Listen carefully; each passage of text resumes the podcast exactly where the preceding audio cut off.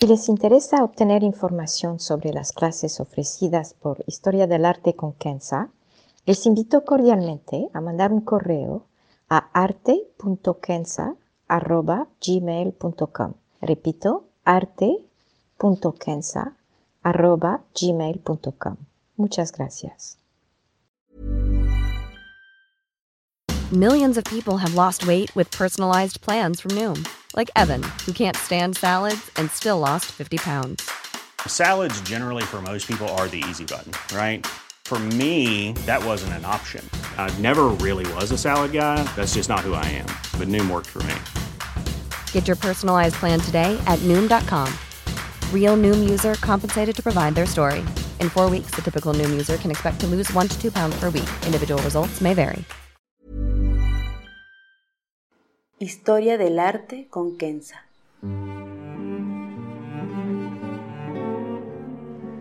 Una serie sobre el arte a través de la historia y las culturas. Se presentarán obras que trascienden el tiempo por su belleza y por lo que nos cuenta. Obras que encienden el asombro. Buenos días. Hoy vamos a ver un folio, es decir, una página del famoso manuscrito azul del Corán, el libro sagrado de los musulmanes. Data del siglo 9-10, es de África del Norte, está hecho de oro y plata sobre papel índigo y este folio en particular se encuentra en el Museo Aga Khan en Toronto. Con este bellísimo folio me voy a permitir introducirlos al arte islámico y a la caligrafía como arte sacro. Lo haré a través de tres puntos. El Islam o el arte islámico como arte acónico, el manuscrito y una muy breve historia de la transcripción del Corán y finalmente la caligrafía como arte sacro. Empezamos entonces con el arte islámico como arte acónico. Tal y como el judaísmo, el Islam prohíbe cualquier representación humana, siguiendo así los mandamientos del Antiguo Testamento. Dios no se puede representar. La cúspide del arte islámico entre los siglos IX y XV fue una de enorme creatividad.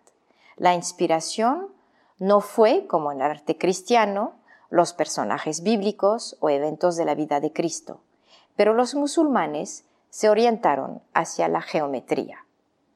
A partir del siglo IX, la región del imperio musulmán, de España a China, ve grandes avances en matemáticas, biología, astronomía, en gran parte inspirados por la traducción al árabe de antiguos textos griegos y, claro, sus propias investigaciones. Así que de allá se busca lo divino. A partir de formas sencillas, como círculos y líneas, se crean padrones sublimes. Estos padrones se pueden repetir, creando efectos de infinidad. Así que con la repetición y la complejidad se representa el infinito, es decir, Dios. De allá que hay una idealización matemática del entorno, de lo divino. Representar la belleza pura sin recurrir a imitar o representar el hombre. Se nota en la arquitectura, la cerámica, los tapetes, los jardines y la caligrafía, y aquí tenemos un maravilloso ejemplo. Pero quiero hacer una pequeña tangente.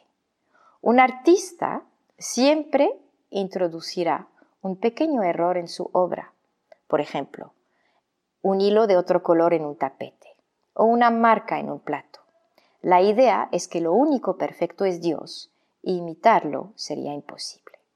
Ahora el manuscrito. Pero primero, una muy breve historia del Corán. El profeta Muhammad muere en el año 632. Su tercer sucesor, o Jalif, que se llamaba Othman ibn Affan, quien lo sucede en el año 644, o sea, 12 años después, fue quien ordenó que se escribiera las palabras del profeta que todos los creyentes musulmanes toman como palabras dictadas directamente por Dios. El profeta no sabía escribir, así que no dejó nada sobre papel. Pero el arte de recitar textos de memoria era lo más común en la época. Así que fue en el año 645 13 años después de la muerte de Mohammed, que se transcribió la primera versión del Corán con textos memorizados por sus seguidores. El escriba era Zaid ibn Thabit y todavía existen páginas del Corán original hoy en el Museo de Birmingham, en Inglaterra. Tal y como el manuscrito que tenemos a la vista, el Corán fue escrito sin puntuación, sin vocables. Tienen que saber que en árabe las vocables son símbolos que se agregan a las letras y sin precisión en cuanto a las consonantes.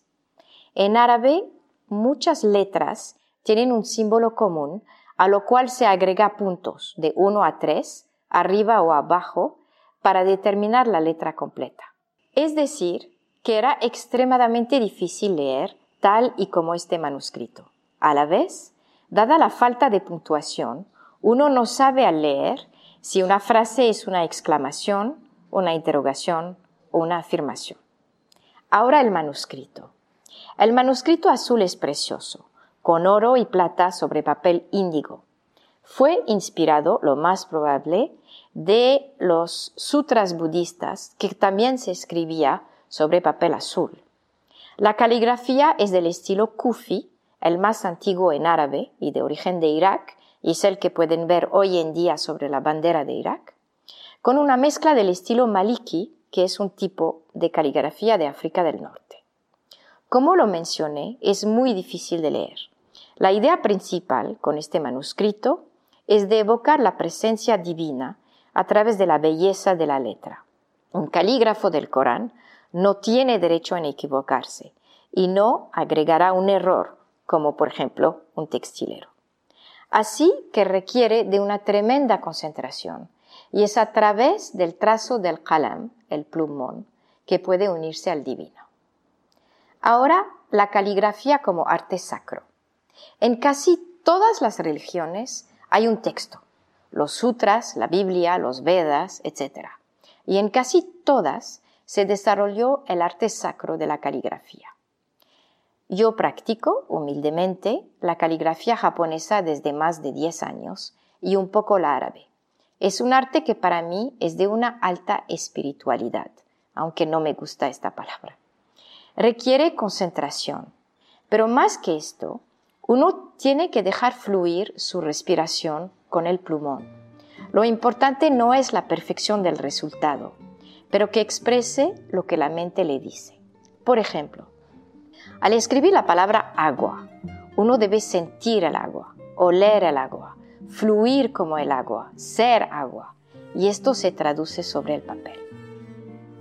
A modo de conclusión, ahora imagínense que si escribir una simple palabra como agua requiere tal estado mental, lo que debe ser escribir textos sagrados.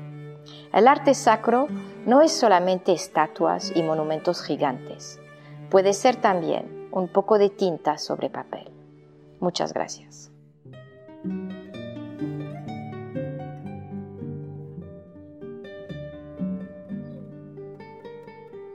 Historia del arte con Kenza.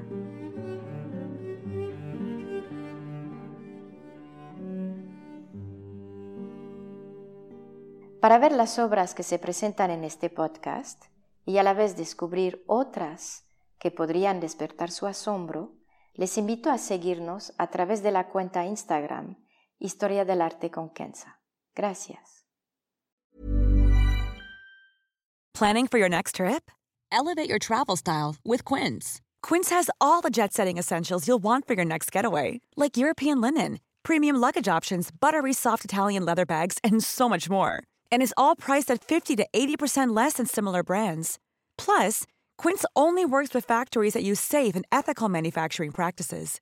Pack your bags with high-quality essentials you'll be wearing for vacations to come with Quince. Go to quince.com/pack for free shipping and 365-day returns.